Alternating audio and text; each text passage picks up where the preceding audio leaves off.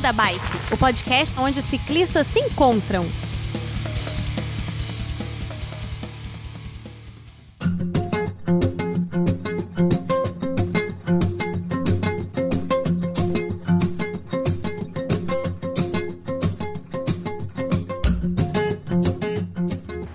Fala pessoal do Beco da Bike, tudo bem com vocês? De Vila Velha no Espírito Santo, eu sou o Werther e nós estamos num episódio bastante interessante hoje. Pela segunda vez da história do Beco, vamos gravar ao vivo. Só que hoje nós estamos aqui no estúdio podcast do Circuito Startup Summit Espírito Santo, uma feira de negócios e empreendedorismo aqui do Sebrae. Vocês vão ver que durante a gravação vai ter barulho, vai ter gente passando, vai ter aplauso, vai ter drone rodando daqui do lado, mas tudo bem, estamos aqui para isso mesmo. É, em primeiro momento, a gente quer agradecer ao Sebrae e a todos os envolvidos aqui nessa na organização desse evento, por proporcionar esse espaço. E aqui no Espírito Santo, a primeira vez que a gente grava ao vivo e surgiu a ideia aqui conversando com os amigos, vamos falar um pouco sobre o cicloativismo aqui no estado, a história do ciclismo, a história da bicicleta. Estamos com os dois ícones, com um dos ícones locais aqui do, do ciclismo capixaba, o pessoal super gente boa. Temos o Fernando Braga, tive o prazer de conhecê-lo pessoalmente no Bicicultura de ano passado, né? Retrasado lá em Recife. Recife. É. E o Luiz Fernando também. Né? Porra, aí, eu tô falando. o Luiz Gustavo, que está aqui do meu lado. E eu. eu aí, eu, aí os aplausos aí pro meu vacilo. Eu estava comentando que eu tive um grande professor que foi o Luiz Fernando e eu vou, como vocês já sabem ouvintes, eu vou confundir o nome dos dois o episódio todo. Chama de Luiz. Eu vou chamar de Luiz, que não tem problema, porque eu tô com o Fernando aqui. Agora que eu sei porque eu me confundi. Eu tô com o Luiz do lado, o Fernando do outro, meu professor Luiz Fernando é. e o é. Fernando Braga. Vai ser uma confusão. É. Gente, olha só, como todo episódio do Beco, uma pergunta que eu faço para os convidados. Braga, me conta aí qual é a tua bicicleta que você tem hoje. Se tiver mais de uma, você vai ter que escolher e vai falar da mais que você tem mais xodó. Apresenta a sua bicicleta e fala assim, não é a pauta principal ainda, mas conta pra gente como é que você começou a pedalar. Quando e como? Ah, vai fazer 50 anos. Aí, tal. Estou fazendo oh. 60 agora em janeiro e Massa. a minha primeira bicicleta, eu tinha saído do Rio numa época e fui morar em Petrópolis e minha mãe me deu, resolveu me dar uma bicicleta. Me lembro que era uma Peugeot Nossa, Aro 24, cara. né, com três, três marchas, tipo um grip de shift, né, uh -huh, naquela época uh -huh. já existia. Acho que era alguma coisa parecida com o Cubo Nexus também, porque não tinha, era dentro do cubo, né, sim, não era. Sim. E foi minha primeira bicicleta, foi meu primeiro acidente, graças a Deus foi o primeiro e posso dizer que o último, porque foi um acidente assim seríssimo, por pouco eu não Hoje eu atendo pacientes assim na UTI com fratura de C1, que é a primeira vértebra cervical, se não leva ao óbito é tetraplegia. Jesus. Mas sério, eu desci uma ladeira e cabecei uma árvore Você no tinha final quantos da... anos mesmo? Nove. eu tô com 59.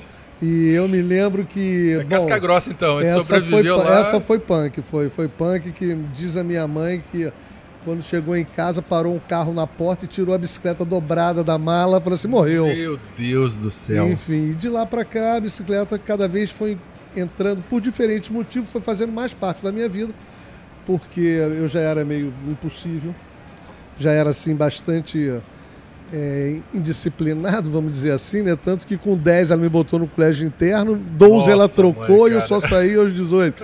Mas a bicicleta no final de semana era a minha sensação de liberdade, sim, né? Sim. De, de pegar a bicicleta e poder né, sair um pouco da rotina. Era um colégio muito rigoroso. Eu fui aluno de colégio militar no Rio, Rio, de Janeiro. Janeiro. É, é, é. E aí depois eu saí do Rio para onde eu fui, a bicicleta me acompanhou, né? Certo. Mas fez parte da minha do lazer, uhum. né? Depois como modal mesmo, né? A gente nem sabia o que, que era movimento cicloativista, como a gente também não sabia o que, que era uma carona solidária, e a gente já fazia isso há quase 40 anos atrás, na a crise garupa, do petróleo. Né? É. Não, de você se, cotizar na época, por sim, exemplo, sim. no Rio de Janeiro, as distâncias muito grandes, gasolina muito cara para sair da Zona Sul e para a faculdade, cada dia, cada semana, um botava o seu carro na roda. Certo. Ninguém estava preocupado, estava resolvendo o problema financeiro sim, mesmo, né? Quando dói no bolso. E aí já encaixava a bicicleta, vamos passar vir dois dias pedalando. Só que era no Rio de Janeiro, da década de 80, né? Outro mundo, né? Outro mundo. Mas você saía de Copacabana e ia Jacarepaguá pedalando. Não tinha Lagoa Barra, né? Você, é. A distância continua a mesma, mas o, a mesmo. relação da, da, da do cidadão, a relação do carro, a relação do trânsito mudou. Né? A gente fala é. com muito saudosismo na época que a gente era criança, ah, época criança a gente fazia é. isso e tal, tal, tal, não sei o que lá.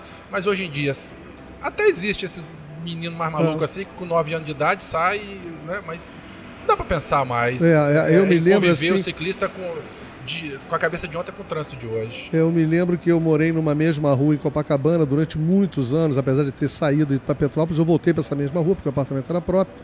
Mas eu, quando tinha, eu acho que diz a minha mãe que eu tinha 6, 7 anos, eu montei no quadro da bicicleta de um primo mais velho e a gente foi parar na praia de Botafogo. Quer dizer, minha, a, a, era uma coisa ainda muito provinciana, né? Todo mundo se conhecia, o jornaleiro se conhecia, sim, o cara do sim. picolé, e os meninos sumiram, não sei o quê, cadê os garotos? Foram encontrados lá. Era rede lá, fofoca, né? Passava era, na banca, na padaria, no posto e é, maravilha. E a bicicleta sempre nessa. Né? Hoje né? você tem que bicicleta? Hoje eu tenho várias, né? Mas não, fala, aí, não, aí é, você vai ter é. que falar da que você eu mais gosta. Eu vou falar da que eu trouxe aqui hoje, Isso. que eu estava até comentando com ele aqui no Bike GV, que foi uma bicicleta que eu comprei no Rio em 2004, está comigo até hoje, é uma Aerotech, uhum. né? Mas é uma bicicleta totalmente ultrapassada, né? Aquele quadro não tem uma geometria, mas é uma bicicleta que eu já fiz viagem para o Rio com ela, né? Daqui de Vitória, nós fomos para o Pan-Americano em 2007, fui pedalando com ela. Sim, sim. É uma, já é uma 27 velocidade, mas é 26, uhum. não é uma 29, né? Mas já era um grupo Deore, né? Então, quer dizer, é uma bicicleta que aqui Durante muitos anos eu, é uma mountain bike, eu usei ela muito para fazer o antigo Ecobike, né? Que era um evento que tinha na Serra do Caparaó de quatro dias. Que você... Ainda tem, né? Não, acabou. Não.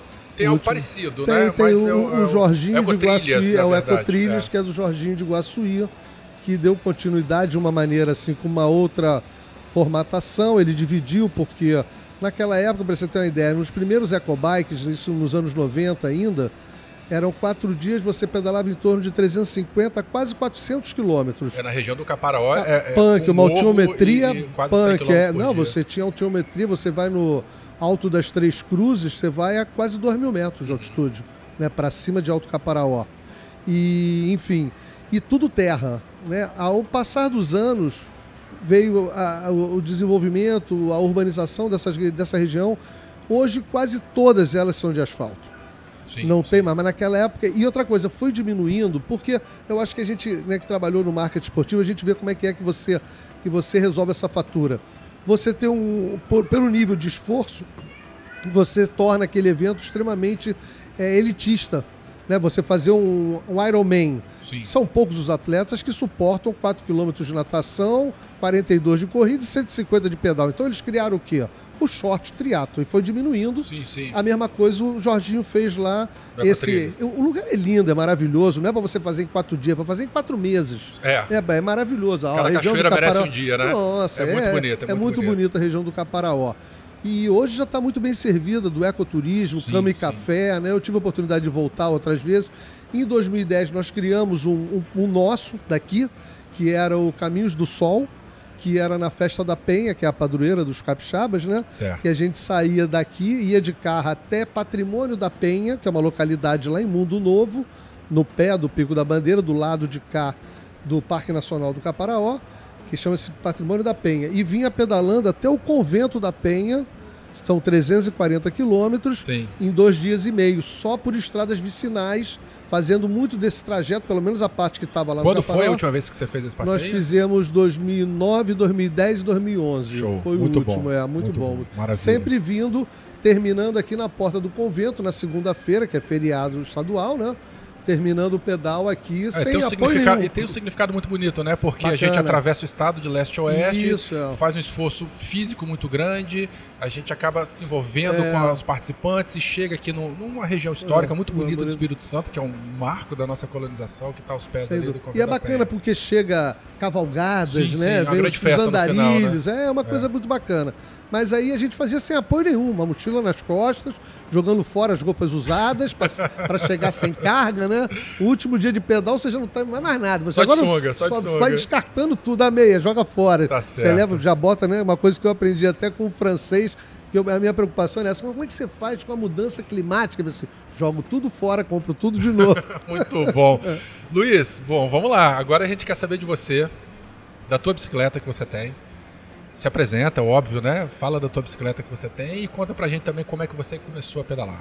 Como é que foi, que você lembre como é que foi o teu primeiro envolvimento com a bicicleta. Legal.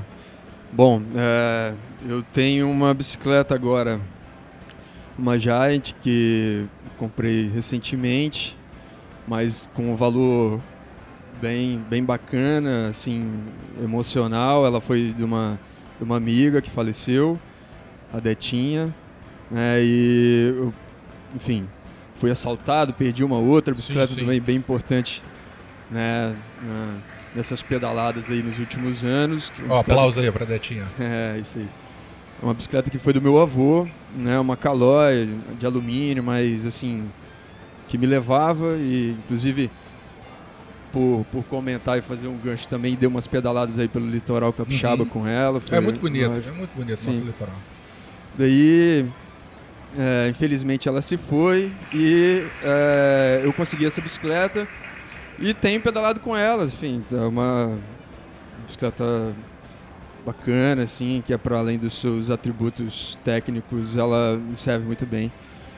É, eu comecei a pedalar, a memória, eu tive outras bicicletas antes, mas eu lembro nitidamente de uma que eu ganhei do meu tio, ele trabalhava em Aracruz na época, uma cidade aqui do, do interior do estado e ela o, ela veio no ônibus junto com meu tio e aí eu aprendi a pedalar com ela sem rodinha, enfim. E aí lembro que, né, que foi com minha mãe que me ensinou, meu primo. Então é, foi uma Ceci nossa, adorava pedalar CC. Minha é, mãe tinha uma bem CC. pequenininha. E era, é, é, é, eram bicicletas muito confortáveis. Sim. Nossa, muito legal. Eu gosto muito. Eu tenho boa lembrança. Então, já destruí algumas. É, não, eu também, eu também. É, nosso peso muito, não não dá, né, não dá, mas era muito confortável. Muito, muito. É. Tive uma também que a, a, a caixa central foi pro chão em um momento. mas de tanto uso, né? Bom, pedalei por muito tempo é, na infância, indo para a escola, trabalho, é, estudava numa, numa outra parte da cidade e, e daí é, tive esse envolvimento assim a, a, infância toda com a bike, né? Mas a maior influência de repente para continuar pedalando foi meu avô que sempre gostou, tem histórias bonitas também com bicicletas que ele teve no interior do estado. Uma vez ele trocou uma bicicleta em, em troca da, dos tijolos da primeira casa dele. Olha só, né, cara? E acho que uma, uma, uma série de, de, de, historinhas assim bem importantes na minha vida fizeram com que em algum momento eu tivesse notícia de uma de uma bicicletada e e aí comecei a participar, enfim, essa e aí foram somando coisas, somando histórias, mas também tive uma uma quebra aí no meio tempo, quando eu tinha uns 13 anos indo para um curso caí de bicicleta, quebrei todos os dentes da boca. Jesus amado, um sorriso, tem, né? sorriso todo implantado. Só se machuca quem pedala, né? Uhum. Ah, então não tem jeito. Mas acho que foi a última e única queda. Depois não, não, não, uhum. não me aventurei mais pelo chão, mas, mas é mais ou menos isso. E, e aí essa, essas histórias foram, foram somando aí. Muito bom. Ouvintes, bom, vocês já perceberam então o naipe da conversa. Vamos falar, vamos lembrar de muita coisa boa. Vai ser um papo bastante interessante. E já deu para sentir, né? A bicicleta ela acaba se transformando numa paixão, num modo de vida, numa filosofia, numa opção de esporte, numa opção de deslocamento. Mas independente do uso que você faz, é, eu, eu tenho certeza absoluta que todo mundo tem um envolvimento bastante emocional com a bicicleta, com o ciclismo né, o Luiz falou do, do, do vô que trocou a bicicleta nos tijolos da casa.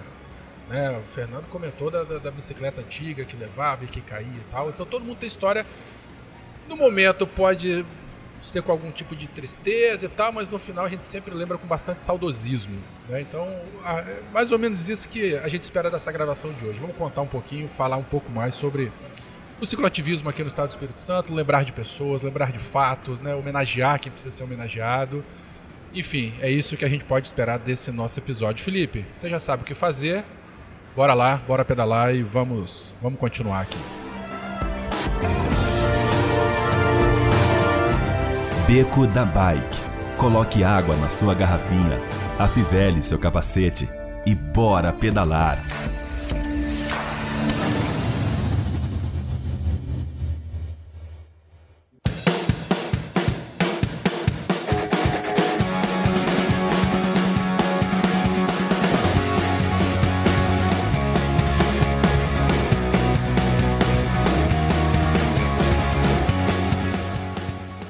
Bom, vamos lá. Estamos aqui nessa rodada de conversa aqui. A gente começa falando de quem? Ou de quê? Luiz, você falou umas coisas bastante interessantes. Você já começou a falar de Detinha, você falou de bicicletada. O que, que a gente pode é. começar? Bom. O é... Fernando mais cedo comentou. Desculpa, eu já falei, te perguntei, te cortei, já joguei pro Fernando. Diga lá, diga lá. Você falou mais cedo da UCB, nos bastidores aqui. A UCB, você falou que já tem 11 anos. Vamos, vamos falar um pouquinho do, do, do de, de, Fernando, da, da UCB, e depois a gente joga para Detinha e a bicicletada aqui capixaba? Pode ser? Pode ser? Pode, claro. Então claro. conta aí. É, então, é, a gente tem uma história assim. Eu, eu vim morar no Espírito Santo pela primeira vez em 85, né? E fiquei aqui por três anos, fui para São Paulo, trabalhei dois anos, voltei para cá, fui para BH estudar, voltei para cá depois de um ano. E então nessas idas e vindas, a gente sempre teve a bicicleta como rotina, né? De deslocamento, como modal realmente, né? Se no Rio, apesar das grandes distâncias, a gente já usava ela no deslocamento casa-escola, depois casa-trabalho, comecei a dar aula ali na Zona Sul, ia de Calói Cici, minha mãe tinha uma também, e eu me lembro que eu dava aula assim de manhã no Forte do Leme, à tarde eu estava no Leblon, à noite eu estava em Ipanema, circulando ali, tudo de camelinho, né? Tudo com uma cecizinha, e enfim. E a gente começou a ter contato com as pessoas que já começavam, já se preocupavam naquele momento, né, a fazer essa cobrança de políticas públicas e aí entra praticamente assim através de um grande irmão meu de infância de Copacabana, o Zé Lobo, né? Zé Lobo, que é da Transporte Ativo, todo mundo conhece. Zé Lobo foi sócio desse meu irmão e já tinha essa preocupação e eu já morando no Espírito Santo, mas sempre ligado ao Rio de Janeiro eu mantive apartamento com Bacabana até 2015, então, e ao Rio era programa mensal, né? Toda hora eu estava ali, então eu nunca perdi o vínculo com essas pessoas. E a gente via lá no Rio Zé, com o pessoal do Instituto Pereira Passos, é, a bicicleta contra o caos, foi os primeiros momentos, acredito, talvez, se Zé esteja ouvindo, fazer as correções devidas. Mas eu, fazendo a cronologia, acho que é mais ou menos isso. Depois é que surgiu o transporte ativo.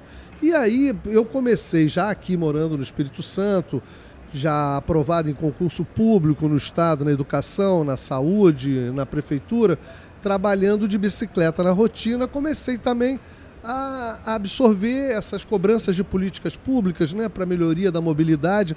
Era uma coisa assim muito solo, né? Era sim, sim. a gente sabia que existia alguém aqui no estado fazendo alguma coisa.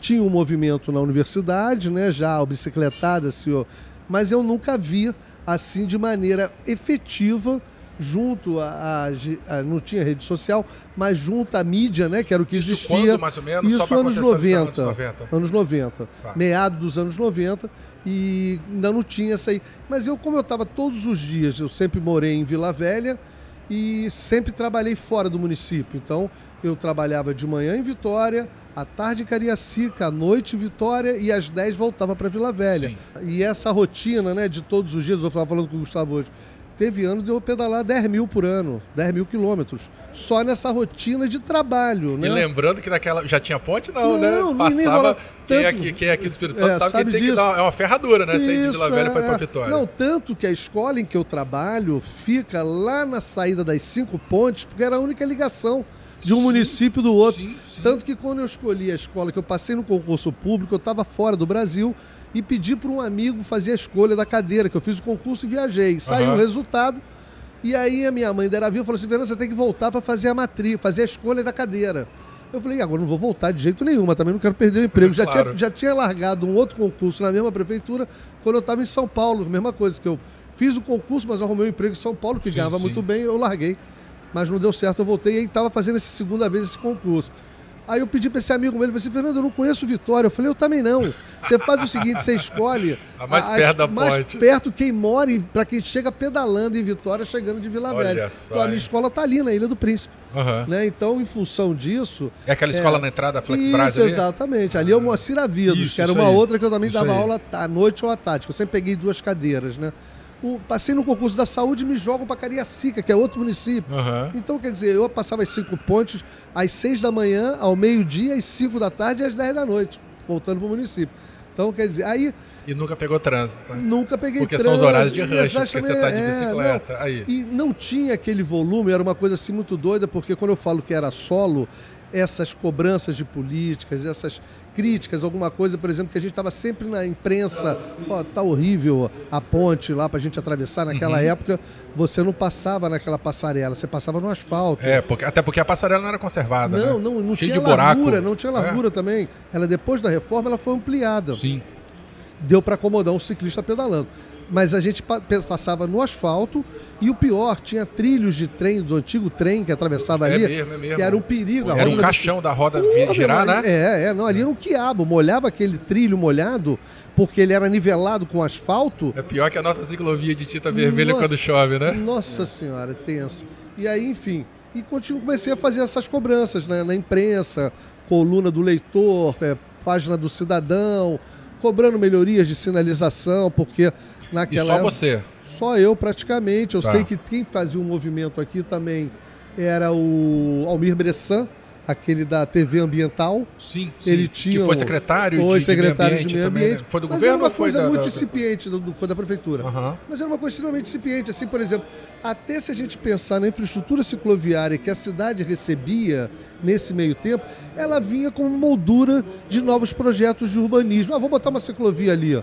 Como sempre ia do nada ou porra nenhuma. Sim. Né? Como era, como foi a, a praia de Camburi, né? Não vou nem falar em Vila Velha, Vila Velha veio muito depois. Então era a praia de Camburi, a única ciclovia pensada. um processo de não, negociação, né? De maneira alguma. Era um, quase um cala-boca, né? Era, era. Talvez oh. a primeira, vou, vou, fazer uma correção aqui para ser justo, é a Serafim Derenze, né? Que é de São Pedro, que ela é de 1991 de uma pessoa extremamente visionária, que foi o Vitor Aquela Boas. que margeia, margeia o canal ali, Porto não, Santana? Não, não, não, não, não, não, Lá é, é Porto Santana. Essa eu ia todo dia para o hospital, nunca uhum. teve. Aquela ali, o meio ambiente não deixava fazer a ciclovia. Ah, é verdade. Né? Eu estou falando lá do, nos fundos de São Pedro. Sim, ah, né? sim, sim, sim. Que sai por Que hoje quem passa por lá, coitado, né? Não tem manutenção nem nada. Tá, é... parece que estão fazendo agora, já tem um processo de recuperação. Até participei de uma reunião com as lideranças comunitárias lá de São Pedro, eles fazendo essa reivindicação. Mas lá tem um problema grave também de uso mesmo, né? Que é. não tem calçada, o carro estaciona, isso, o isso pedestre é um passa crônico, na ciclovia é, é porque não é. tem por onde passar também. Ela, ela passa a ocupar um espaço estranho, né? Na, na, na, via, na configuração da via. Mas super importante, claro. porque apesar dos, dos, do mau uso e dos ataques à ciclovia e da, da falta de manutenção, as, ela, ela, ela acaba sendo importantíssima para o ganho do espaço do ciclista, do pedestre Sim. Da, da, e de, de vários outros usuários né, da, da via. Claro. É, ainda mais, rapidinho, ainda mais lá na região da Serafim, a ciclovia, tudo bem, tem pedestre, ciclista fica puto a ciclovia, mas lá também tem áreas que não tem calçada. É, Simplesmente não é. tem. É. E aí, mais do que óbvio, justo que o pedestre utiliza a ciclovia. Ali uai. é uma região que foi ocupada desordenadamente, sim, né? Sim, já tem todo esse histórico, São Pedro, né? É, exatamente. Mas ela veio para contemplar o trabalhador, né? Sim. Que saía dali dos bolsões para trabalhar aqui nas áreas mais e dividia, né? da cidade. É, ou descia aqui para a região pra central Santo Antônio, ou subia é, lá exatamente para a região de Maruípe, enfim. E aí nesse nesse momento em contato com o Zé lá, eu estava sempre no Rio e sempre em contato com meu irmão, ia lá no trabalho deles. Zé na época fazia faculdade juntas, faziam faculdade juntas de web designer e Zé sempre no ativismo. Aí surge no Rio é, o Mink, Alfredo Sirquis, que veio a ser deputado federal, Mink, secretário de Ambiente, e começou o processo das discussões das ciclovias cariocas. Entendi. E aí, naquele momento, o Zé já tinha mais ou menos articulado quem eram as pessoas que faziam o que no Brasil, e eu não sei a iniciativa de quem partiu, mas se chamou todos para um grande encontro lá no, no, Hotel Novo Mundo, na Praia do Flamengo, para criar uma entidade nacional. Que é a, que é, que é o, que é o a que é a União dos Ciclistas do Brasil. Inclusive, deixa eu só fazer um parênteses aqui, gravamos um episódio específico sobre a UCB com o André, na uhum. época. Isso está lá no começo do beco, o ouvinte que quiser uhum. vai ler aí, que conta, conta um pouco sobre como surgiu, as pessoas uhum. e a área de atuação e tal, bastante é, interessante. Foi muito legal. E aí eu me lembro que com o André, num dos primeiros biciculturas, não, mentira, não foi bicicultura, foi o primeiro Fórum Mundial de Bicicleta em Porto Alegre, na casa de Mário Quintana, onde foi um dos eventos. Se discutir no fim da UCB. Isso eu estou falando em 2012. Nem surgiu direito, já queria. Pois é, ela acabar. surgiu, ela surgiu em 2008, mas é que era uma coisa assim muito sem apoio e ninguém queria segurar a barca, não sei o que. Eu falei, cara, acabar não. Eu acho que a gente pode reduzir, desacelerar, mas vamos tentar cada um, né, fazer porque, por exemplo, qual é a diferença? Enquanto o Rio tinham já entidades estruturadas, né, como era a, o transporte ativo. São, é, São Paulo já tinha aí nascendo, era o ciclo BR. É, Brasília já tinha Rodas da Paz, não tinha assim. Eu estou tentando lembrar. A gente aqui no Espírito Santo, até por ser praticamente sozinho, porque eu não conseguia articular essas pessoas. Sim. E não via também é, intervenções efetivas, né? Como a gente tentava provocar, tá toda hora na mídia, provocando pauta, chamando para discussão. Aí que já em 2013, né, aparece Detinha e Rafael, né, se articulando e já sabiam da nossa história Sim. e chama para criar o, o, Ciclistas Urbanos Capixabas. Você o... comenta aí, Luiz, como é que o Fernando é daqui, deu a volta por cima pelo é. CB e nesse meio tempo surge você com a movimentação aqui no estado.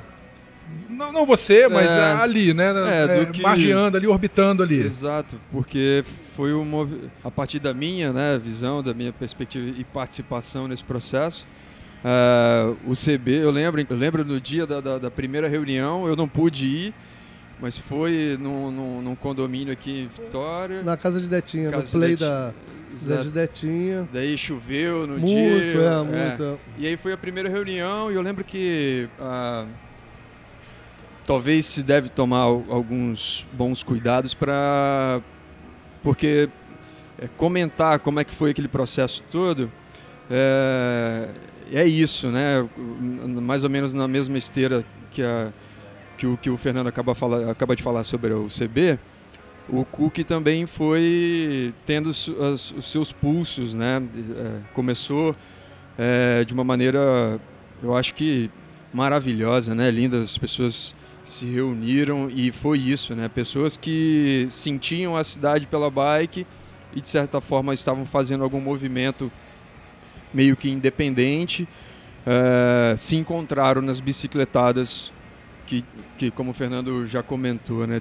Teve o um início aqui muito ligado à, à Universidade Federal do Espírito Santo, por não por uma questão institucional, obviamente, Sim. mas o local era uma era sempre o ponto de partida das bicicletadas uhum. e ela foi se modificando e, e mais tarde é, a bicicletada ela teve quase o mesmo fim das de todas as outras aí pelo, pelo Brasil, né? Mas uh, foi ali que, que começou essa aglutinação de pessoas. Quando, e... mais ou menos? Só para contextualizar. Foi isso, né? 2013. É, é, é, foi quando eu acho que a gente passou aqui por uma discussão muito importante que é, foi essa discussão da, do deslocamento pelas pontes né, da, do Estado. Ainda carregamos essa discussão porque a terceira ponte é, a barreira, né? O muro? Como é, é, como é que. Teve, é o... teve um evento, inclusive, muito importante que chamou. Acho que foi, acho de repente, o melhor evento que eu já participei. Não lembro se o Fernando estava, mas é, foi é, a ponte do apartheid, né? Isso que aí, era, exatamente. Que foi na, na, justo na, naquele, naquele calor de 2013, envolvendo todos os outros movimentos políticos, assim que estavam fervilhando ali. É, né? e aí esse, esse, esse momento foi assim, né, a gente juntou ciclistas numa grande bicicletada, ciclistas de Vitória, ciclistas de Vila Velha. É, saiu um grupo muito bonito daqui de Vitória e foi até Vila Velha passando pelas cinco pontes. A gente se encontrou na Praça do de Caxias em Vila Velha e subimos a terceira ponte juntos, né? E, sei lá, devia ter mais de 100 ciclistas. Foi, foi, foi, foi bem legal.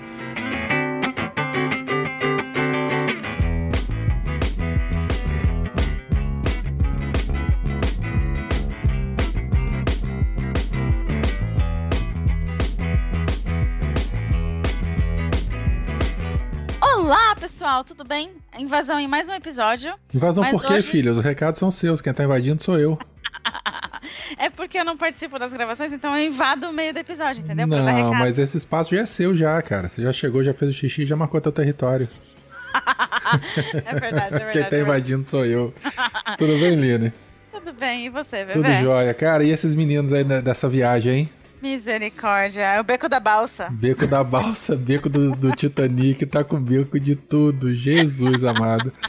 Ouvintes, tá quem, chegou, é, quem chegou agora de paraquedas, nesse exato momento, os meninos estão com o que, o, Aline? 10 dias já de viagem? Acho que quase. É, 10 é dias de viagem, isso mesmo. É, então já estão terminando já, né? Na, não, na verdade, acho que são 8 hoje, né? Não sei. Acho que é hoje é o oitavo. É, então tá bom. Inclusive, esses recados é do episódio que eles. que, que a gente lançou no, no, né? É, 15 dias atrás, isso aí. Sobre a cicloviagem deles. Exatamente. Falando sobre em... a preparação e tudo mais. Isso, exatamente. Falando em recados. Bora para os recados de sempre? Vamos. É, lembrando que vocês podem nos ajudar de um monte de jeito, compartilhando no grupo do WhatsApp, no Telegram, no Facebook. Manda para todo mundo por aí é, que é muito importante pra gente e ajuda a gente a ficar conhecido por aí e espalhar a palavra do Beco é sempre bom. Exatamente. E... Você pode ajudar também financeiramente o Beco da Bike através do Padrim ou do PicPay.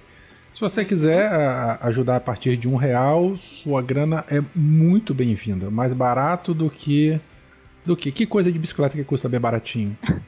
mais barato do que uma luzinha. Não, mais barato que um remendo de bicicleta. Não, mais barato não. Um remendinho de bicicleta vagabunda é 25 centavos. Então, olha só. Você pode pegar o valor de quatro remendinhos da Vipal, que dá um real, e fazer a tua contribuição pro beco. Se você conseguir, Exatamente. será muito bom. Mas se não conseguir também, aí você, então, ó, pagar ninguém. É, contribuir financeiramente, ninguém é obrigado. Mas você, ouvinte safado, que ouve a gente não compartilha no grupo de pedal, aí, aí não sei o que, que eu faço o dia eu que eu te encontrar, não. Eu vou começar a puxar a orelha. É, eu vou começar a entrar nos grupos e ver se tiver alguém do beco lá e o episódio não tiver compartilhado, eu vou lá no Telegram brigar é, com a pessoa. Aí é safadeza, porque isso aí não custa nada. Nem o remendo da Vipal. Então, é gente, é vamos lá. Ajuda, você ajuda muito a gente se você compartilhar no teu grupo de pedal. Eu tenho certeza que você deve participar de uns três ou quatro grupos de zap aí da vida. Então, em vez de ficar mandando só porcaria, bom dia, boa tarde, boa noite, fotinha de cachorro correndo atrás de ciclista, né? Compartilhe coisa que presta. Compartilhe o conteúdo do beco, por favor. É verdade. Né? Compartilha coisa útil, gente. Exatamente. Falando em compartilhar coisa útil, vamos compartilhar aquela, aquele teu componente velho, aquela peça antiga de bicicleta, aquela roupa que você não usa mais. Né? Vamos, uhum. vamos fomentar o bazar do coração, né, Aline? Exatamente, a gente tem o grupo Bazar do Coração lá no Facebook, onde a gente incentiva a doação daquela coisa que está entulhada aí na sua casa e todo mundo fica com o coração quentinho. Eu Não, gosto dessa parte. No churrasco que teve, né, no mês passado, Nossa, eu, eu levei, verdade. eu acho que uns 15 quilos de equipamento meu antigo, levei câmara de ar, levei camisa, levei peça de bicicleta, levei 15 quilos. 15, não. Tinha foi, bastante foi... coisa. É, isso aí, isso aí. Só de bolsinha, gente, eu não sei como o Walter tinha tanta bolsinha pra pendurar na bike. Se ele pendurasse todas, não ia sobrar lugar pra ele sentar. pois é.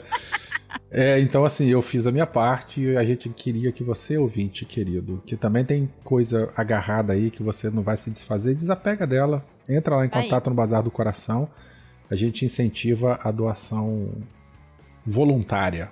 Tá? Se for mandar para outro estado, combina com o carinha que tá querendo, ele paga o frete e você manda. Já tem coisa. O, o, Bazar já mandou coisa pro Pará, já mandou coisa para o Rio, para São Paulo, para Curitiba, aqui pro Espírito Santo. Eu e não... já teve até doação de bike uma vez lá. Já teve até doação de bike. Exatamente. Então vamos lá, vamos deixar o coração quentinho. Uma outra forma que você tem de ajudar o Beco também é postar e comentar a hash Galeria do Beco. Galeria é a, do Beco. É a nossa hash oficial do Beco da Bike. Inclusive, não sei se você sabia, Aline, mas tem uma loja, uma tem, boutique de roupas muito bonitinhas. Eu não sei de onde que ela é. Não sei se é do mas Nordeste. Ela também usa a galeria do Beco. Ela também usa a galeria do Beco, mas a gente chegou primeiro. Então, ouvintes, assinem aí essa hash, coloque para subir, é, seguir lá no Instagram. Você vai ver fotos da gente do Beco da Bike. Você também vai ver muitos estilos lindos e bonitinhos para você poder presentear a tua mãe, a tua namorada, a tua esposa, ou tua irmã, ou tua tia. Prima também. Isso aí. Posta os pedais que a gente fica morrendo de inveja. Eu que fico pedalando aqui na Salva de Pedra, gosto muito de ver. E de vez em quando eu saio curtindo todas as fotos da, da, da hashtag, assim, o pessoal acha que eu devo ser meio stalker. Mas é só porque não, mas eu você é stalker, né? Você. Quando a gente bota uma pauta na tua mão, não, pera aí que eu vou stalkear o convidado. Aí você corre lá atrás e já levanta a vida do cara do Instagram. Futuros convidados, cuidado com a Aline, tá? Fica a dica. Pessoalzinho, a gente também tem o nosso grupo no Telegram, t.me barra Beco da Bike, aparece lá, marque sua presença. Se você quiser ficar chique pedal, como é que faz, ô? Vai nas camisetas da Cicloviva, cicloviva.com.br. As camisetas lindas, o pessoal tá comprando, tá mandando foto, a gente tá repostando. Só alegria. Eu já tenho três e quero mais. Exatamente. Eu tenho duas. Falando em comprar, aí eu vou puxar a sardinha para o meu lado. Eu não sei se o ouvinte sabe, mas eu também sou organizador local aqui no Espírito Santo das provas de Audax Randoneiro. Não, não, não, não, não quero saber. Assim, brincadeira, pode falar.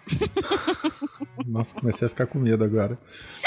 Mas enfim, é, em 2018 é, a gente organizou provas de 200 quilômetros. A partir de 2019 estamos liberados pelos, pelo Randoner Brasil para fazer toda a série Super Randoner. Então teremos provas de 200, 300, 400 e 600 quilômetros aqui em Terras Capixabas. Quem quiser mais informações vai no randoneiroscapixabas.com.br. É, vai, é, vem gente de São, já tem inscritos, pessoal de São Paulo, pessoal de Minas e Rio de Janeiro. Acho que vai ter alguém do Rio Grande do Sul também. Que o legal. Fio, o Hugo e o Chicó se inscreveram e eles vão vir aí de São Paulo para poder participar dessa prova. Ai, que legal. Quero fazer um dia o tour completo, não sei se vai ser esse ano, mas eu prometo ir fazer uma prova com vocês aí também. Ótimo. Se não conseguir fazer a prova, também tem um desafio que dá para fazer também. Metade é, é verdade, acho que eu vou começar pelo desafio de 100 km, então. É bom, é bom.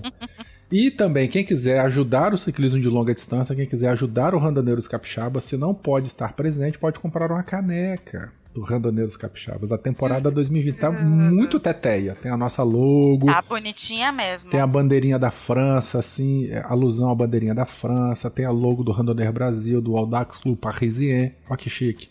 Ah, ele aprendeu a falar francês para gravar esses recados, gente. Só sei falar Audax Club Parisien. Parisien, não sei falar mais nada. E ah, também. Sutiã, não. Formagem, champanhe. tá bom, parei. Ai, que bom que você parou, eu não precisa falar nada. É, aí também do outro lado da canequinha, até lá, temporada 2020 com a, os BRMs e tal. Então, vai ter uma. Eu vou botar uma fotinha aqui nesse post. Se você se animar, entra na loja é, do, do, do, do Beco V, do Randoneiros e compra. É o randoneiros.iluria.com. Ou se entrar no site, tem link direto para lá também. Isso aí. Você vai poder ajudar bastante aqui a gente. Essa prova vai ser dia 16 de fevereiro, domingo. Depois, a cada dois meses, teremos outras provas de 300, 400 e 600 quilômetros aqui no Espírito Boa. Santo. Boa. Recadinhos?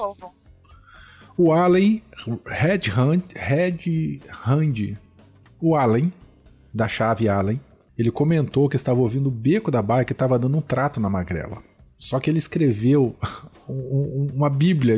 É, é, o post foi muito grande, não dá para ler todo, o Allen. Mas foi muito Mas interessante, a história, é a história é boa. E depois ele contou que ele saiu, foi dar uma volta na bicicleta, deu problema na corrente, enfim. No final, ele foi um legítimo cupim de ferro que o guidão dele rasgou. Meu Deus! Rasgou de um lado, assim, pega um chifre e quebra, foi o guidão que aconteceu. Então, Allen, sucesso para você e um bom guidão novo, que eu tenho certeza que você vai ter que comprar. É isso aí. Eu dou uma olhada lá, na, lá no Bazar do Coração. Quem sabe não tem um guidão dando sopa por lá. Às vezes tem, né? Isso aí. Sim. E quem quiser ver a saga inteira, dá uma, um pulinho lá no post do episódio da preparação para cicloviagem para ler toda a história que o Allen contou pra gente. Muito bom. E eu vou ler o, o comentário do Arthur Almeida. Ele deixou um comentário bem bacana pra gente. Ele fala assim: Bike Pato. Hã?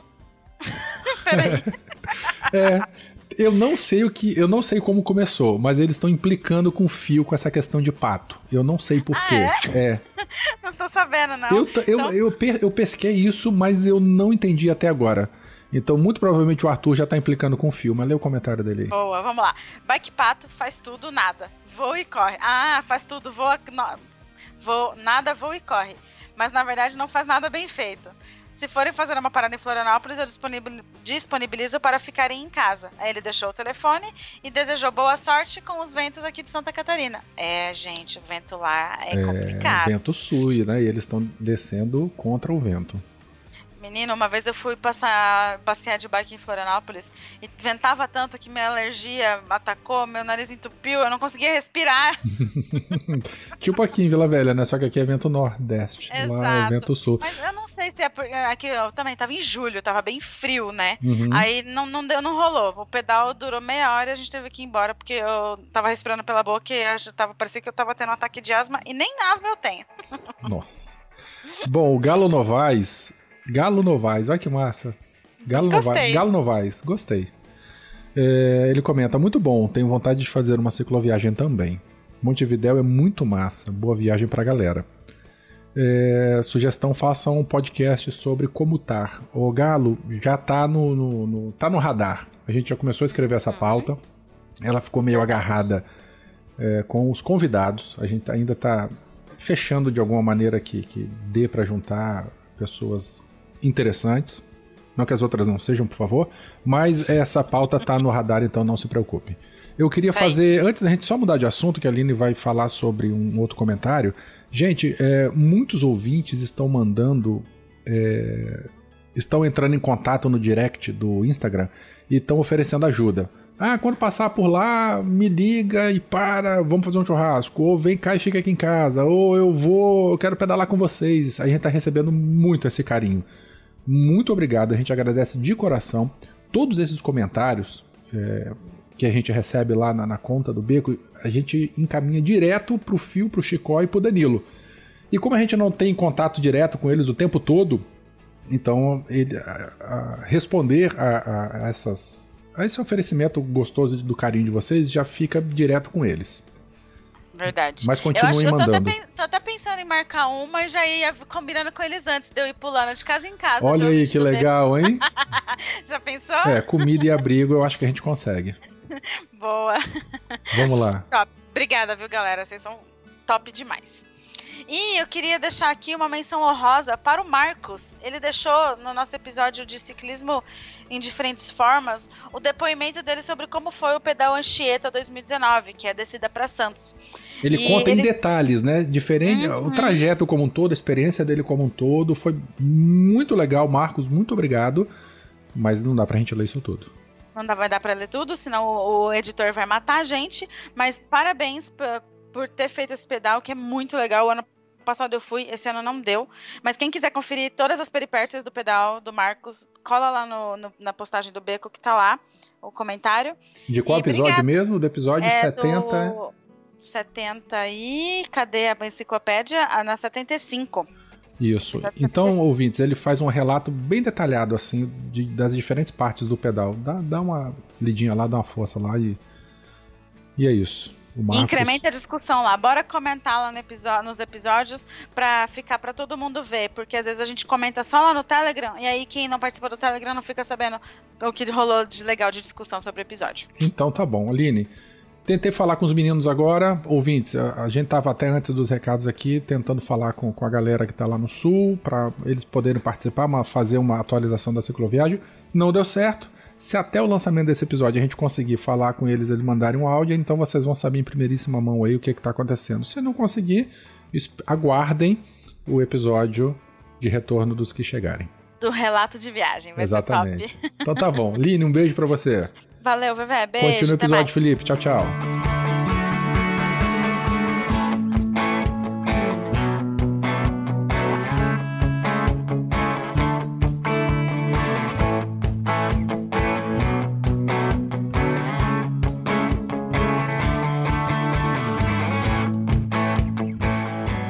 Eu já comentei em algum episódio antigo do Beco também a questão da ponte né, da, da, terceira ponte e simplesmente tem gente que não entende, não sabe, sabe? É, eu, eu, acho que vocês, a gente podia comentar essa situação da terceira ponte que é uma coisa ridícula, né? É, vamos falar aqui da geografia, né? A gente tem uma situação extremamente privilegiada, vamos dizer assim, mas temos uma barreira física, que é um canal que separa a ilha, capital do estado, de Vila Velha, da, da, parte continental, Sim. que é o município mais populoso né, da, da, da região metropolitana, que gera um movimento pendular absurdo há mais de 200 anos, porque Vila Velha sempre teve a característica de cidade dormitório. Dormitório, isso aí. Então o, o posto de trabalho está de um lado e a moradia está do outro. Deixa eu só contextualizar demais, mas aqui gente não é Florianópolis, porque é. Florianópolis ela tá isso, fora. É. Vitória ela tá encrustada, isso, né? É um é canal boa, que é. como se fosse uma ferradura, Exatamente. né? Vitória não, tá aqui. E tem o, o canal dos dois, então Vitória tá é, encruada. Assim. A gente usar, eu, eu sempre comparo muito com Floripa, mas lembrando que Vitória tem uma área altimetria três vezes inferior a Floripa. Né? Nós temos uma Floripa muito pequenininha. Isso, e, né? e aí que tá, em Florianópolis ela está destacada. Exatamente. Vitória é. não, ela está encruada para dentro do continente, Isso. rodeada de, de água por todos os lados, manguezais e tal. Então, diferente de Floripa, nós não temos áreas continentais, nós temos é, manguezais e mar abrigado em toda a região da isso, ilha. Isso. Então... então, em torno dela estão os três municípios mais populosos. Uhum, Exatamente. Isso ia comentar, porque Vila Velha compartilha é. essa mesma configuração hoje em dia. Uhum. Antes muito concentrado em Vila Velha, mas agora os outros municípios, Cariacica, Serra, também fazem esse movimento pendular, né? É, é, exatamente. E aí a ponte vem no primeiro momento para trazer mais carros para dentro da ilha, né? Então, uma merda. E a gente pensa assim, eu falo assim, o cara quer fazer a quarta, os caras aqui já se rasgam para resolver o problema, aí ele quer fazer uma outra para trazer mais se a gente já não está andando, quer dizer, é colapso a curto espaço de não, tempo. E, gente, olha só, vamos ouvir os bicicleteiros aqui. É. Mais vias, é. só vai trazer mais carro, dúvida, não vai diminuir o congestionamento. Não, e, e, e, o pior, as propostas são surreais. Né? Ah, né? não, é ridículo. É de, de chorar. Outro e o túnel para passar por debaixo ali? Pariu. Esses dias eu tive uma discussão com um engenheiro que eu, sem querer ofendê-lo, mas eu falei, rapaz, você continua lendo no mesmo livro que você se formou há 50 anos atrás. É. Né? Infelizmente, esse modelo rodoviarista já era. Tem, tem, já As era, cidades já que estão se reestruturando, se reconstruindo, estão deixando isso para segundo plano. Estão diminuindo então, voltando, o transporte individual. Voltando à nossa ponte, nós estamos falando aí em travessia de 700 metros. Eu lembro quando eu dava aula de natação, todo ano eu participava com meus alunos mirim criança de 9 anos de idade para travessia Almirante Tamandaré. Sim, sim. Eu vinha nadando com meus alunos da EAMES, da Escola de Aprendiz Marinheiros, que fica em Vila Velha, aqui para essa praia aqui do Suar era a travessia, são 800 metros. E olha só, só para contextualizar então, lembra que o Fernando comentou que antigamente ele saía de Vila Velha, fazia uma volta lá no bairro. 10 quilômetros. Em né? linha reta, ele tá perto da casa dele, mas tinha que fazer uma volta muito grande. A terceira é. ponte veio encurtar isso. Veio, mas mesmo Saiu assim, do bairro é... Nobre de Vila Velha para o bairro Nobre de, de, de Vitória, Vitória, né? É, é. Para Aracosta e para o Canto. Isso, é. E aí que entra a bicicleta a na bicicleta... travessia, só que ela vai a 74 metros de altura para poder garantir a travessia dos, dos navios, navios né? que vêm aportar. E, enfim, um desconforto, a inclinação, sem dúvida, mas não deixa de ser uma alternativa bastante viável. Mas que dá para passar também. Também, dá, não, dá. a inclinação não é desculpa. Agora, o que a gente tem que tomar cuidado, porque a partir do momento que agora vem a possibilidade da barreira de proteção ao suicídio... Não, não, não chegamos nela ainda não, não chegamos ainda na, nela na não. ciclovia, Ouvintes, o ciclista não pode atravessar essa, essa não ponte. Pode, não, não pode, pode, não tem área segura de travessia. Segura. E a gente sempre cobrou a possibilidade da construção do estudo de viabilidade técnica de uma ciclovia. Sim. Conseguimos isso lá em 2013, graças a esse grupo lá do Ciclistas Urbanos Capixabas, que conseguiu impulsionar isso na época e foi a proposta mais voltada, mais votada para que fosse uma obra do governo do estado. E o governador nos recebeu na época, o que é o atual governador hoje de novo, e prometeu né, o lançamento do edital de estudo de viabilidade técnica. E realmente ele cumpriu, lançou o edital no final do mandato dele, mas infelizmente ele não se reelegeu e, e eu tive Não, e teve, de lá, desculpe interromper, não. teve de lá para cá também uma consulta pública, não foi? Um tempo atrás, foi coisa essa, foi, né? essa, foi, essa, foi essa, é, foi essa. O que, que vocês querem que seja é, feito? Era a mais votada, foi, foi a consulta pública mais votada. Foi, foi exatamente. E aí ele deu atenção, mas o outro governador que assumiu jogou tudo e voltamos a estaca zero, né? Porque junto com ele vinha o aquaviário também, que é uma interligação extremamente interessante pois é. de é, integração A discussão do aquaviário, ele, ela estava pareada aí tava, com, a, tava com, a, com, a, questão da, da ciclovia. Vocês abririam uma pergunta bem, bem capciosa mesmo e, enfim, é para gerar polêmica mesmo. Não sei se vai gerar. Vocês trocariam atravessar a ponte pela ciclovia por uma estrutura aquaviária decente? Claro. Claro, até porque eu posso levar minha bicicleta nesse aquaviário. Mas eu acho que uma coisa não substitui não, a não, outra. Não, não, não substitui, não substitui. O porque... ideal seria que os dois, para diminuir ainda mais a, a, a, é, o transporte sim. Como é, nessa mesma linha aí que você está colocando, é o debate agora de que se uma vez construída a ciclovia, pode-se tirar o ônibus que atravessa as bicicletas. Ridículo, ridículo. Pois é, é, se você for ver, né, a gente fez essa pesquisa aí por dois anos do perfil do usuário do Bike GV, que é esse ônibus que se propõe a trazer a gente com a bicicleta, né? É surreal, mas você fica É, é interessante, a gente é assim... É, é a gente é, brinca mas é um mal necessário porque ele cumpre o seu papel. É. Né? Se você vê hoje o perfil do usuário, Tem mãe que embarca nesse ônibus com a bicicleta com uma criança na cadeirinha. Tem um trabalhador. Tem várias mães. Várias, é.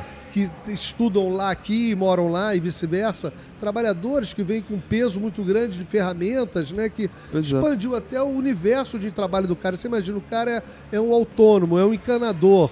Ele mora em Vila Velha, ele só atendia em Vila Velha. Com ônibus ele consegue ele agora. E por serviço. comentar isso, é, assim, a ponte, a terceira ponte, a gente sabe que ela veio como herança, né? As, essas pontes, é, elas dilatam até onde o carro passa para além disso, constrói-se outra ponte para pedestre, ciclista, mas não se pensa uma ponte. É isso, isso é uma herança não, já não, não. De, das nossas cidades. Até porque ela começou a ser construída na década de 70, não é isso? Foi, parece que sim, no governo. É, eu morava aqui ainda. Eu, eu era criança, é, passava é, aqui é. as fundações em cima do canal da Costa, e lá em Vitória já existiam. Não, você tem. Mas... Eu, quando vim morar no estado, eu vim porque meu pai era militar, veio comandar a guarnição. Eu morei dentro do BI. Uhum. É, hoje não tem mais aquelas casas que estavam ali na beira da praia, dentro do quartel. Sim. Eu tenho fotos com os pilares da ponte isso ainda aí, sem o voo aí, central. Isso aí, isso com gruas lá em cima, uhum. né? Então isso foi em 85, quando eu vim para cá a primeira vez. Meu pai veio assumir o comando do estado em 85. É. E tem fotos da inauguração da ponte que você vê muito bem ali a quem, a quem veio servir, né? Eram, eram carros luxuosos da época, mas eram carros e a gente sabe que a ponte, ela desde então, ela serve uma, uma, uma parcela da população. O que se discutiu muito recentemente foi com, com a dilatação disso, né? com, com, com ampliar, a, é, ampliar e, e, pensar a ponte é, democrática. Né? Claro. É e, e, assim, você perguntou sobre trocar, né? se a gente Sim. trocaria pelo, pelo serviço do aquaviário. Eu acho que o aquaviário ele é um serviço indiscutível, indispensável, deve existir mas vocês vão concordar comigo que uma ciclovia aberta 24 horas é o que a gente precisa. Exatamente. E é o né? mais democrático possível, né? Exato. né? Até porque você não teria que pagar para atravessar a ciclovia. E aí, hoje, você vai ter que dar a graninha lá, né? Hoje você já deve ter comentado sobre isso em outros episódios, o Fernando já acaba de comentar, mas a gente tem um serviço de ônibus é, vinculado ao, ao, ao sistema de transporte aqui do estado que faz o deslocamento de ciclistas mas engessado em horários, uh, teve conquistas, né, ampliação do horário, Sim. enfim. Uh, a gente paga uma tarifa, é a, a, metade da tarifa do sistema. É, no entanto, já é discutível também a cobrança dessa tarifa, porque, enfim, a gente quer, quer promover que tipo né, de, de transporte. Mas o, o mais interessante desse processo todo foi isso: uh, criar e dar espaço para que usuários possam fazer esse deslocamento. Fernando lembrou muito bem de mães que levam crianças para a escola e aproveitam, enfim, fazem a sua vida em torno da, desse transporte. Uh, isso tem sido importantíssimo para muitas pessoas. Uh, e escutar, para quem é usuário, isso é inevitável até, mas você escuta ali histórias todos os dias de pessoas que Hoje mesmo, a gente vindo para cá. Uh, gente, e vieram pelo, pelo ônibus, GV né? Bike. Pelo GV Bike. Uh, a gente comentando sobre os dias chuvosos, né? Isso acaba diminuindo os usuários, mas uma, uma senhora que estava lá já gritou e falou assim: não, faça, faça chuva, faça sol, eu tô, eu tô junto, né? Sim, sim. E, e, com capa, enfim. E isso, isso é muito importante e, e nos dá.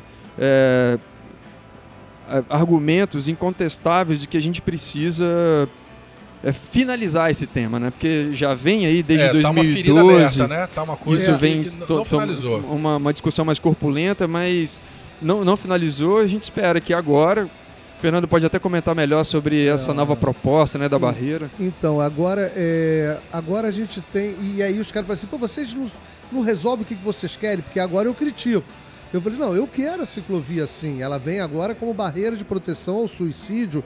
Beleza, mas uma coisa não substitui a outra.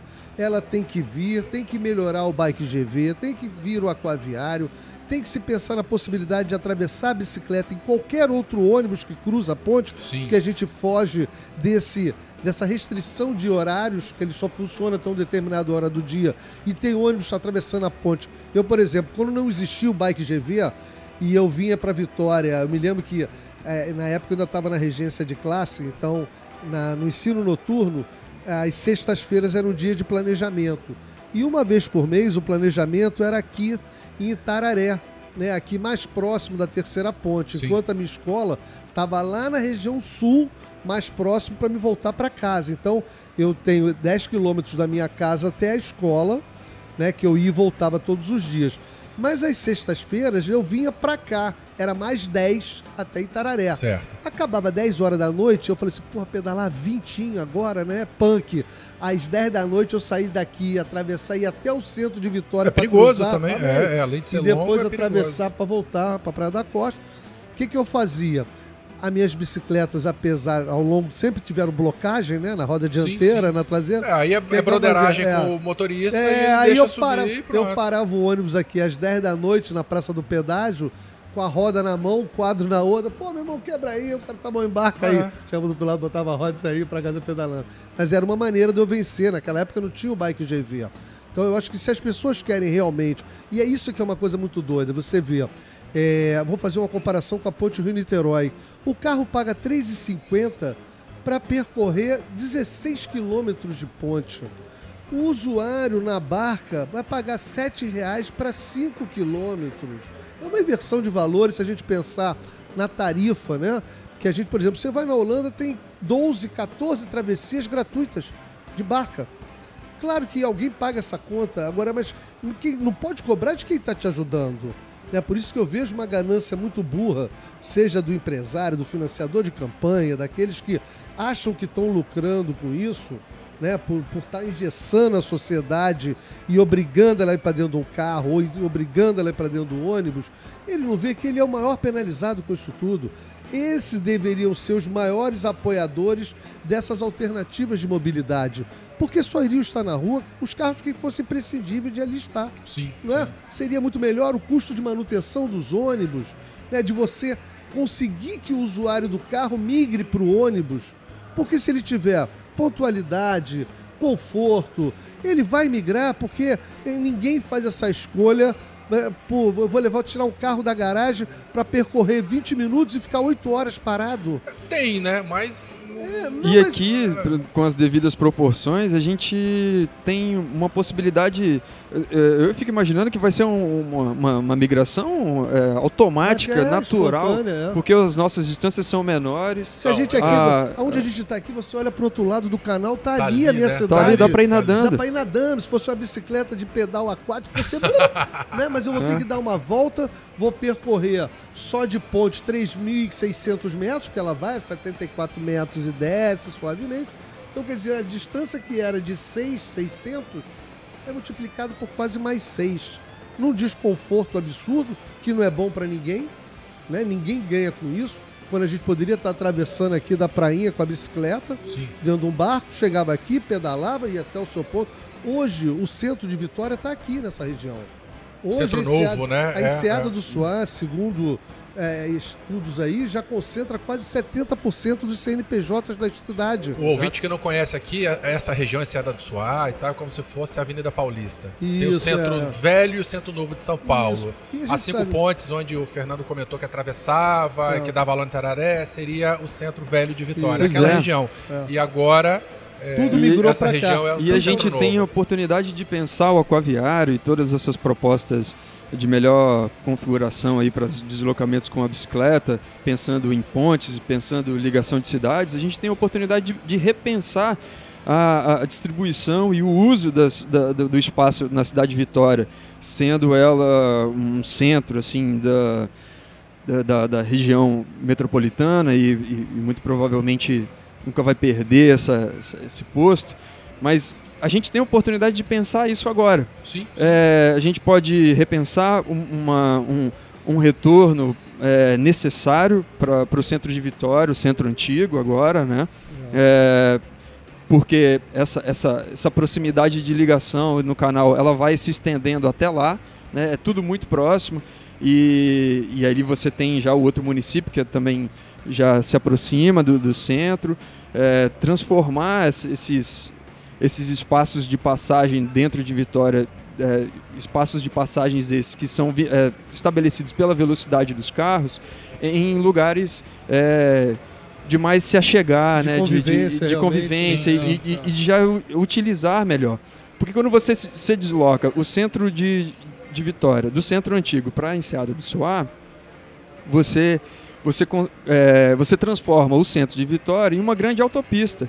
São, são autopistas que tem ali e que, enfim, agravam né, a, a, a, utilização, e aí você pode falar de moradia, é, de, de, da utilização dos prédios de Vitória que são, estão ociosos, em uma grande é. ociosos, degradação total do espaço, né? Então, pensar a cidade é, a partir desse, dessas, dessas bandeiras que durante nos, é, pelos, pelos últimos 10 anos aí, Fernando, tem, tem sido assim a bandeira do cicloativismo aqui é, no, na, na Grande Vitória é, é, é de suma importância e, e, e deveria ter uma ou pelo menos é uma, um desejo assim das, das pessoas que acabam respirando isso, de que isso tomasse uma proporção mais justa, né, mais, mais empenhada, é, tivesse o seu devido cuidado, né? Mas é isso, né? Disputas políticas acabam sendo é, tendo isso como palco. Eu acho super importante a gente estar aqui hoje falar sobre ativismo. Acho que é, inclusive pode ser um, um gancho aí para uma discussão mais, é, mais bem pensada, Sim. porque o ativismo e o cicloativismo, melhor dizendo, aqui na, na, na Grande Vitória tem essa, é, essa configuração. Né? Discutir é, a cidade, né? Exato. É. E, e, uma coisa que a gente sempre fala, desculpe interromper, a cidade é do cidadão. Exatamente. Vamos ocupar a é, cidade da, da, forma mais saudável e, e correta mas, possível. Né? A cidade não é para o carro. É, exatamente, mas o que a gente vê ao longo desses anos todos é que as políticas públicas, todas elas são voltadas para exatamente para o transporte individual. É, é. é, um equívoco, né? Um absurdo. A gente mora no estado grande produtor de commodity, né? E o que, que a gente vê? A política de mobilidade é para ele, não é para o cidadão. É o Portal do Sul, é o Portal de Carapina, é o contorno do Mestre Álvares. Cadê a ferrovia? Cadê o transporte de pessoas nesse aquaviário?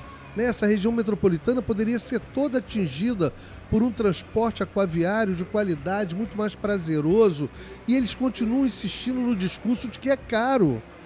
Caro é o que se perde com engarrafamento. Caro é o que se perde com a saúde pública das pessoas que já chegam no trabalho estressadas. Sim, sim. Caro é a ausência de atividade física, o sedentarismo, a obesidade infantil. Não, né? e, e, olha, olha que paradoxo, assim, nós estamos num papo muito massa. É. Nós estamos pensando no futuro, dentro do evento de inovação, né, Exatamente, essa coisa toda, é. startup, é. inovação, vamos pensar amanhã, vamos pensar o futuro. Mas e o cara pensa o futuro. Pensa? Não, e pensa Exato. o futuro fazendo o passado. Exatamente, agarrado, né? Agarrado, arrastando. A, a minha esposa nas... fala assim, Verte, é. você fica é, arrastando corrente. Não, você quando é... empaca, pois é, mas olha só, vamos pensar na questão do urbanismo, do desenvolvimento do mercado imobiliário. Os caras querem trazer para o Espírito Santo o que foi descartado pela maioria dos países, que é esse, esse espraiamento, é o cara morar lá no subúrbio. Ah, eu vou morar em Alphaville, grande merda. É, ou mora você no gasta... subúrbio ou mora naquela é, torre de 30 andares. Aí você mora em Alphaville e gasta mais tempo para chegar em São Paulo do que se você morasse no Guarujá, que malandro que é você, ó. É, não é? Verdade. A mesma coisa aqui, o cara faz um Alphaville lá na estrada do contorno, que é mais, melhor, é melhor o cara morar em Domingos Martins, num clima de serra. É, que vai, vai gastar chegar... o mesmo tempo. Pô, se não for melhor a qualidade de vida, que coisa maluca, né? Você sim, vai ser sim. motorista da família, porque uhum. em Alphaville você tem que ter um carro para levar a criança no dentista, no médico, uma frota, é, isso aí, é isso aí, Pô, não tem nada. Né? Que qualidade de vida é essa? Eu tenho um amigo meu que mandou uma dessa agora lá pro lado da Barra do Jucu, lá comprou um sei lá, gastou 2 milhões, comprou uhum. um terreno, construindo uma casa. Eu falei, ah, que espetáculo. Aí agora ele vem pra praia de bicicleta, cada 12 quilômetros. Eu falei, porra, bicho. Deve ser duas é, alegrias. Né? Você ia comentar alguma coisa que a gente acabou interrompendo, fala aí.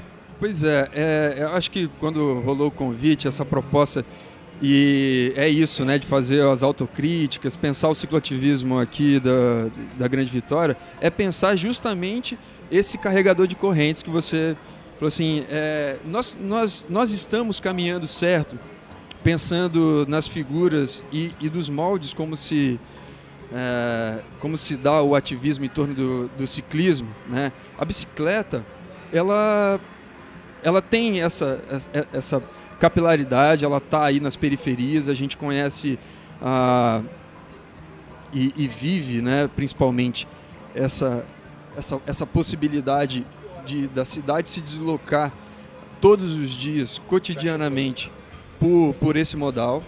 No entanto, o, o, o, o, trabalho do esse, esse trabalho é, esse, esse, dispêndio na verdade de energia do, dos experts né da, da, das pessoas que acabam é, voluntária ou involuntariamente ocupando o espaço do ativismo né isso pela experiência com a bicicleta né? Existem vários ativismos existem várias inserções é, de pessoas e indivíduos nesse, nessas discussões mas eu fico, eu fico imaginando que é, uma, uma autocrítica e, e, e é, é, refletindo sobre, essa, sobre esse movimento cicloativista aqui no, aqui no Estado, é, vai também levantar uma discussão, inclusive, que um vietnamita é, faz muito bem, o, o Andrew Fan. Né, ele, ele, ele vai fazer uma crítica ao, ao ativismo. Uhum. Tem, um, tem um texto maravilhoso que chama Abandone o Ativismo.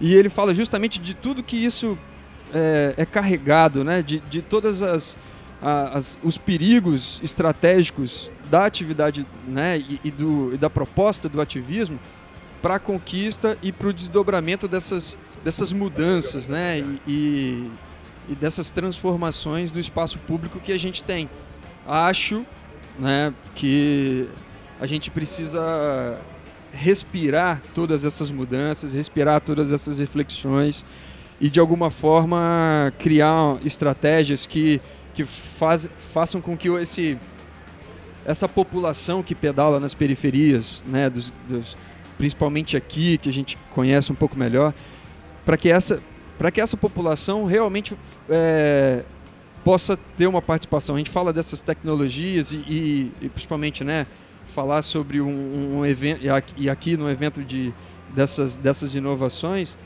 é, é, esbarrar em um processo de participação que muito nos custa, né? É, historicamente, a bicicleta ela ela tem e acaba tendo voz a partir desses que advogam por ela.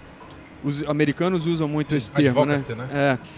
Mas esses advogados da bike né, acabam levando o fardo e também a sua própria sorte a, as mudanças que a gente precisa na cidade, ou então, enfim, é, mudanças interessantes que vão nesse sentido. Acho que a, a gente precisa, de alguma forma, de democratizar melhor esse, esse debate, ter um, uma, uma coletividade maior nessas discussões e fazer com que isso não fique né, a duras penas e há vários anos é, tropeçando e, e, repetindo essas conquistas e, e derrotas. Assim, Entendi. Né? Bom, a gente precisa já começar a finalizar o episódio, mas eu vou fazer uma pergunta, assim, perguntar, cada um dá a tua ideia e tal, e a gente finaliza. Como que a gente poderia, então, mobilizar essa massa mobilizar essas pessoas para se, se fazerem vistas e para engrossar o caldo aí para as é. nossas demandas. Eu acho que esse sempre foi o maior desafio, né? Para você conseguir realmente essas, essas mudanças de paradigma. Né? Em que momento vão haver essas rupturas e essas pessoas vão passar para o seu lado, vamos dizer Mas assim. Mas como que a gente pode fazer isso? Esse como é que a gente um grande, pode promover? É, promover? Vocês têm algum exercício?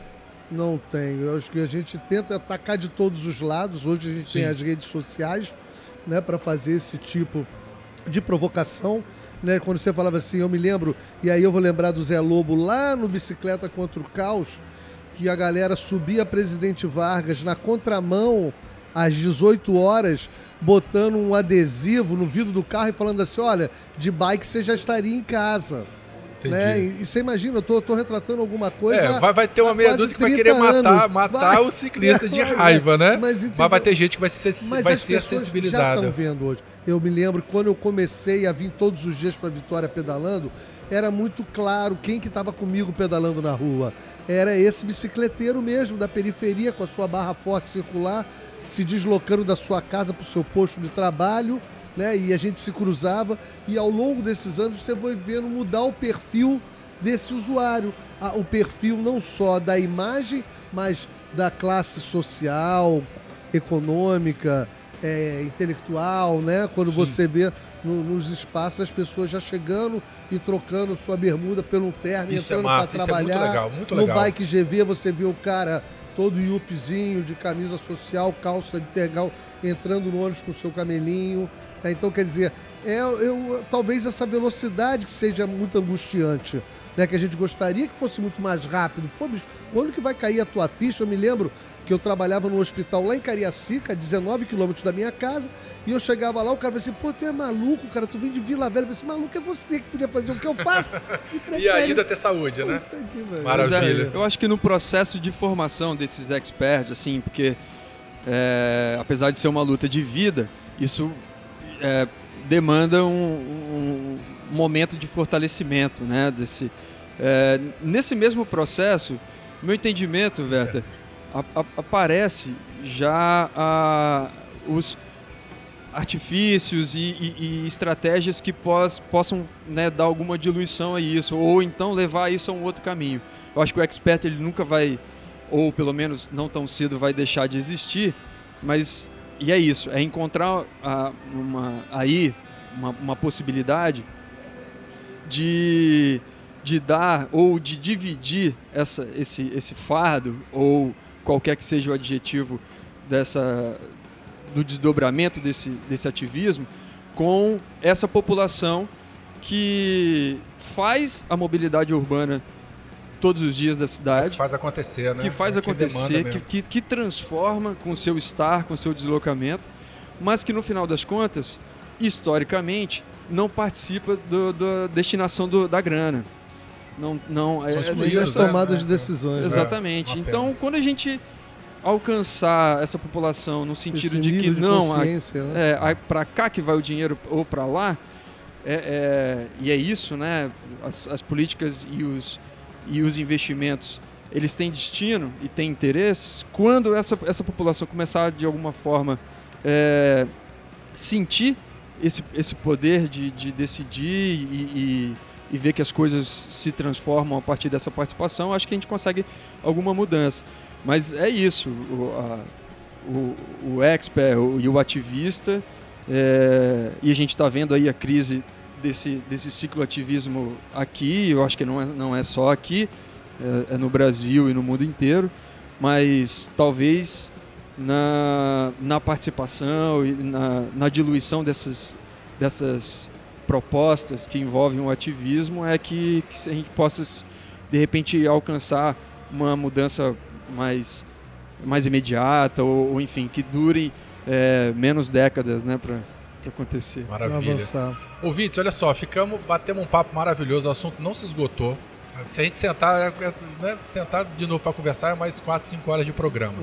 Então eu queria agradecer demais a presença, Fernando, de você, com toda a tua história, é. tua bagagem, a tua experiência, teu eu papel. O Luiz também, muito obrigado pela presença de vocês.